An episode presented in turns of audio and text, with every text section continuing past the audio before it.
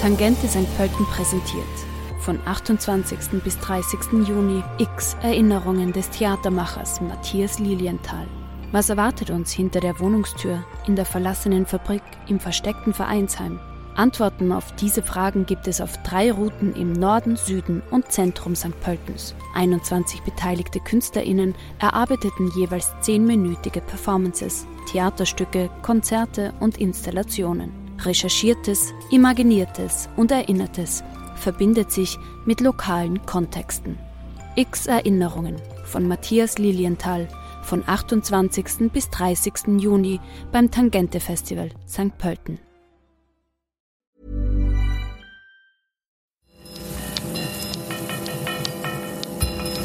Falter Radio, der Podcast mit Raimund Löw. Herzlich willkommen, meine Damen und Herren, zum Falter Radio für Samstag, den 24. Februar 2018. 650 Jahre ist die österreichische Nationalbibliothek alt einen Marktplatz der Erinnerung, nennt der Schriftsteller Doron Rabinovici die altehrwürdige Institution, die wie wenig andere Orte das Auf und Ab der intellektuellen und politischen Geschichte Wiens mitgemacht hat. Rabinovici spricht über die Welt der Bücher als Ort der Vielsprachigkeit und der Weltoffenheit, immer wieder im Kontrast zu reaktionären Zeiten. Er erinnert an die Auswirkungen der Bücherverbrennung der Nazis und die Symbolbedeutung des Heldenplatzes in Wien, an dem Hitler 1938 seinen Einzug gefeiert hat und der in der jüngsten Vergangenheit wiederholt von der demokratischen Zivilgesellschaft für sich in Anspruch genommen wurde. Der berühmte Satz von Heinrich Heine, dass dort, wo man Bücher verbrennt, auch Menschen verbrannt werden, ist viel älter. Er bezieht sich auf die Einäscherung des Korans, nach der Eroberung des muslimischen Königreichs Granada und der Vertreibung der Mauren im 15. Jahrhundert von der Iberischen Halbinsel. Doron Rabinovicis Rede wurde am 25. Jänner 2018 bei der Eröffnung der 650 Jahre Jubiläumsausstellung der Österreichischen Nationalbibliothek gehalten. Die Bibliothek ist ein Ort der Ruhe und der Sammlung aber sie ist auch ein Brennpunkt der Auseinandersetzung. Mitten in den Kämpfen um Freiheit und Macht fing der Augustinertrakt am Josefsplatz, wo wir heute versammelt sind, Feuer. Am 31. Oktober 1848 schlugen Brandgeschosse ins Dach ein. Es waren nicht die Studenten, nicht die Bürger oder die Proletarier, die den großen Buchbestand der Dynastie bedrohten.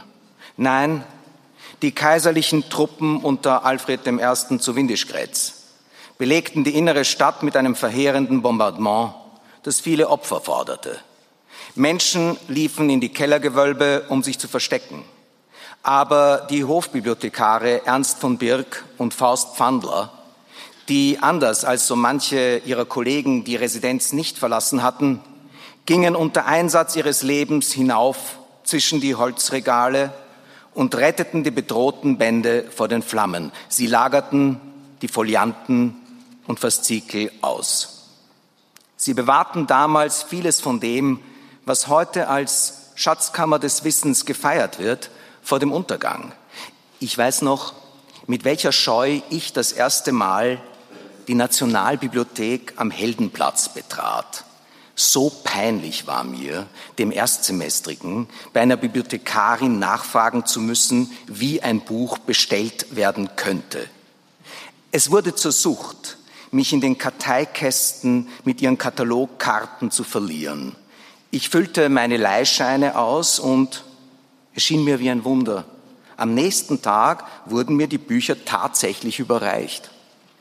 Wenn ich mich im Lesesaal den Schriften hingab, glaubte ich mich zwischen all den anderen, die ebenfalls ruhig der Lektüre, dem Forschen und dem Schreiben nachgingen, aufgehoben.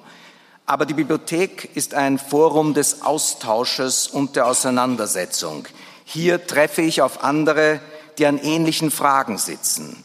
Zuweilen, wenn ich ganze Tage dort verbringe, umhüllt vom Knistern und Flüstern, vom Scharren und Knarren, vom Blättern und Schreiben, erlebe ich die ganze Bibliothek wie einen eigenen Organismus aus vielen Zellen.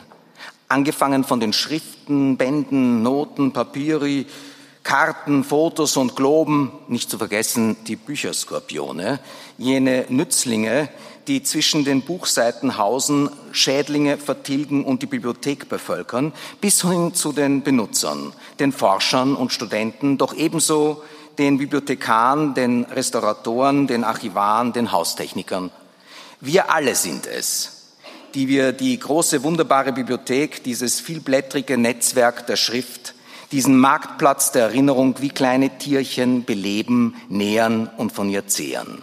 Vor jener Revolution 1848, da für Demokratie und Verfassung gestritten wurde, war die Bibliothek für die allgemeine Öffentlichkeit noch gesperrt und es ist ein täglicher Kampf, sie gegen all jene Gefahren zu verteidigen, die schrecklicher sein können als jedes Flammenmeer.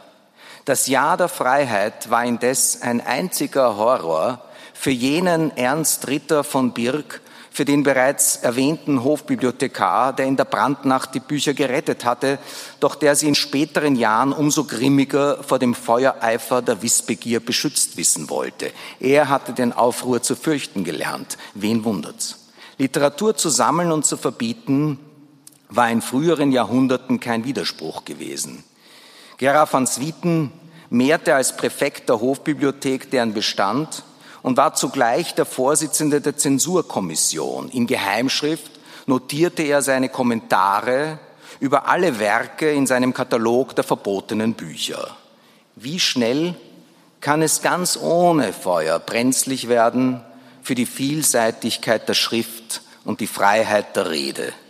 Den Krieg gegen Literatur, die sie als jüdisch oder verjudet bezeichneten, begannen die Nazis bereits im Frühjahr ihrer Machtergreifung.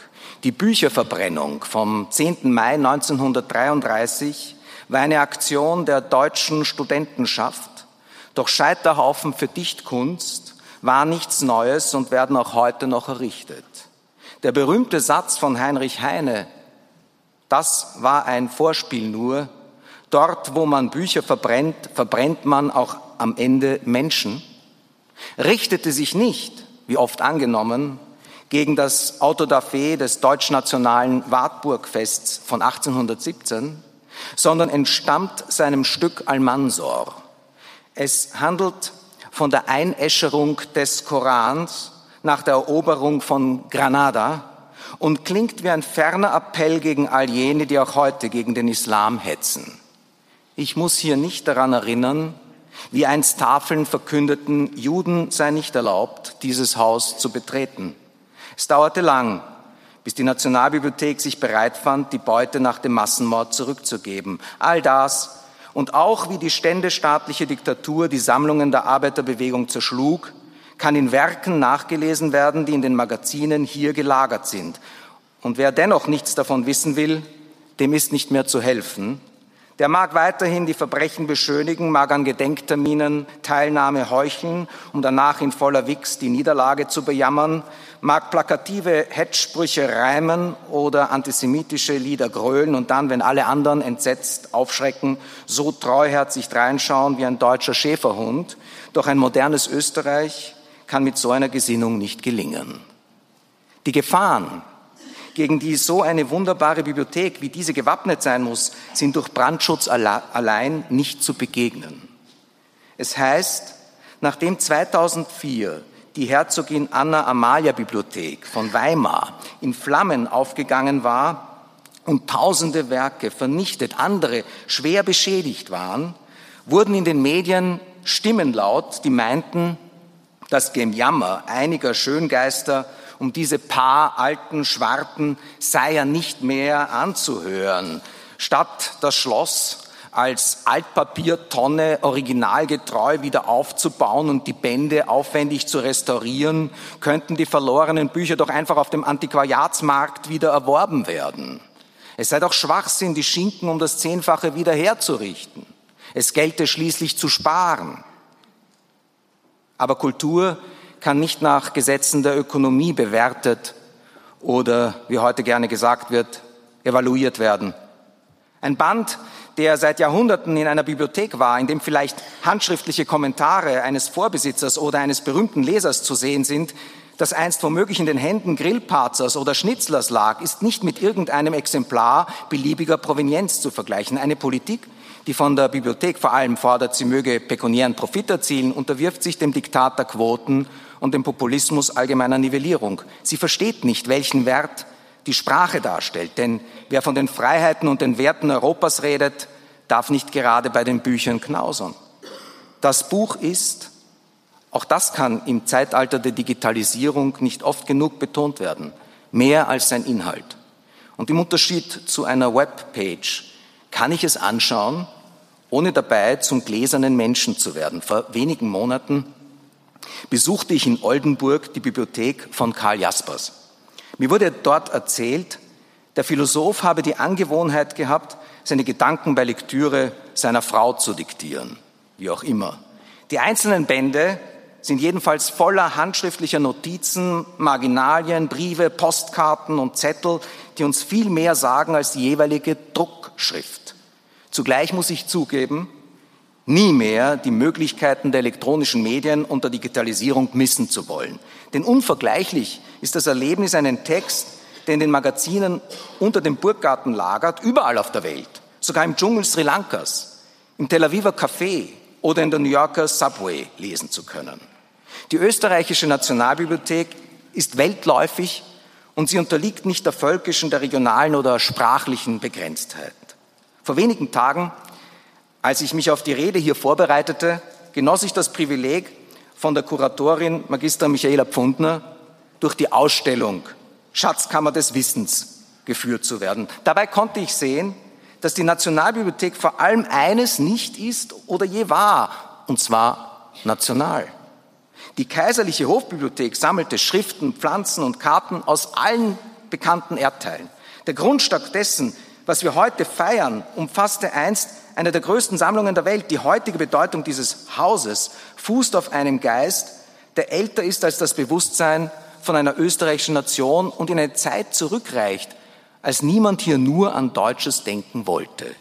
Es waren von Anfang an Menschen aus den verschiedensten Ländern, die an der Entwicklung dieser Institution mitwirkten. Bereits der erste offizielle Bibliothekar, Hugo Blotius, war ein weit gereister Gelehrter aus den Niederlanden und aus seiner Hand stammt der Turzika-Katalog.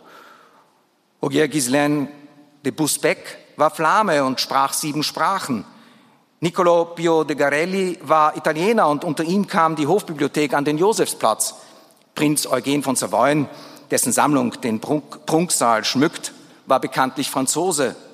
Der berühmte Gerard van Swieten war wiederum Holländer und ein polyglotter Wissenschaftler. In den Beständen der österreichischen Nationalbibliothek finden wir lateinische Bibeln, wie etwa das als Gründungskodex bezeichnete Troppauer Evangeliar aus dem Prag des Jahres 1368, das in der Ausstellung nun gezeigt wird, doch ebenso hebräische Texte, Papyrusrollen aus dem alten Ägypten, arabische, jiddische, ungarische, italienische, französische, englische, spanische, chinesische oder japanische Bücher. Da sind die großen Sammlungen slawischer Sprachen, doch auch das Esperanto-Museum, das Ende der 20er Jahre installiert, im März 1938 von der Gestapo geschlossen und in den 40ern wieder eröffnet wurde. Es war kein Zufall, welcher neue Name 1920 für die alte kaiserliche Hofbibliothek ausgesucht wurde. Und gemeint war mit dem Wort national gar nicht die österreichische Nation, denn bis heute sind wir damit konfrontiert, dass sich besonders jene gern national nennen, die von der österreichischen Nation nicht viel halten. Der Begriff Staatsbibliothek wurde ausdrücklich abgelehnt. Die Absicht, hier eine völkische und deutsch ausgerichtete Botschaft auszugeben, wurde auch nicht verleugnet. Denn die Erste Republik wollte unmissverständlich als symbolische Vertretung der deutschsprachigen Minderheiten der Nachfolgestaaten von Österreich-Ungarn verstanden werden. Josef Donaubaum, der Direktor der Bibliothek, schrieb damals, die Nationalbibliothek wird ein Sammelpunkt für die nationale Literatur jener deutschen Stämme sein müssen, die jetzt unter fremdnationale Herrschaft gekommen sind. Und er zählte alle Länder, die gemeint waren, auf, ob Jugoslawien, Rumänien, Ungarn, Polen oder Italien. Doch eigens erwähnte er noch Südtirol. Ja, manche Traditionslinien reichen eben bis ins Heute. Donaubaum fügte jedenfalls hinzu, das ist aber dann nationale Arbeit im eigentlichsten Sinne des Wortes. wohin die nationale Arbeit im eigentlichsten Sinne des Wortes führt, wissen wir seither nur allzu gut. Dieser Nationalismus zerstörte einen ganzen Erdteil. Das neue vereinte Europa entstand in Abkehr davon, um mit gemeinsamer Wirtschaft, Wissenschaft und Kultur das zu überwinden, was Krieg und Barbarei verschuldet hatte, den Geist der Nichtbegrenztheit, sondern eine verbindende Zukunft ersehnt, suche ich auf, wenn ich in die österreichische Nationalbibliothek gehe. Und dann quere ich den Heldenplatz, um zum Eingang unter dem Balkon zu gelangen, eben da, wo einst gegrölt wurde voller Hass und Hetze. Dort muss ich durch. Und kaum passiere ich dieses Joch des Gedenkens, tauche ich ein in ein global vernetztes Universum unzähliger Kulturen. Es ist ein Ort der Vielsprachigkeit. Und wenn ich dann ein Buch öffne und darin lese, wird dieses eine von den Hunderttausenden anderen, die hier zu finden sind, gespiegelt und von ihnen auch erhellt. Es ist ein Mysterium. Ich bin von anderen, die in Schriften vertieft sind, umgeben. Mein Lesen wird durch das der anderen aufmerksamer.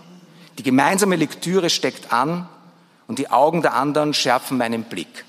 Jeder arbeitet still für sich allein und doch in großer Gemeinschaft.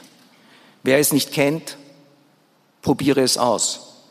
Es braucht hier keinen Pass, keine Aufenthaltserlaubnis, keine Arbeitsgenehmigung, nur eine Benutzerkarte.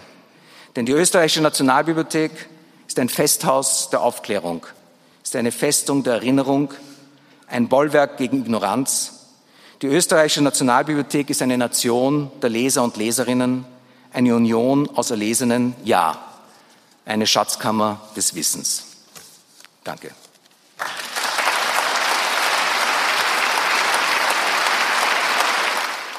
Das war eine Rede, die der Schriftsteller und Historiker Doron Rabinovici am 25. Jänner 2018 in der österreichischen Nationalbibliothek gehalten hat aus Anlass des 650. Jahrestages der ÖNB.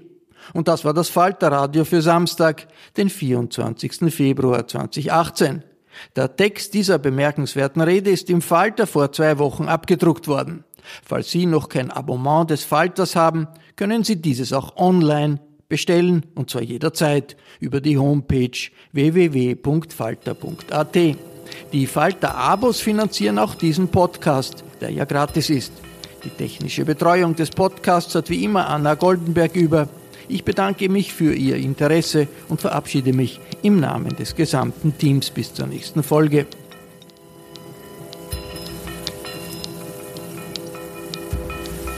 Sie hörten das Falterradio, den Podcast mit Raimund Löw.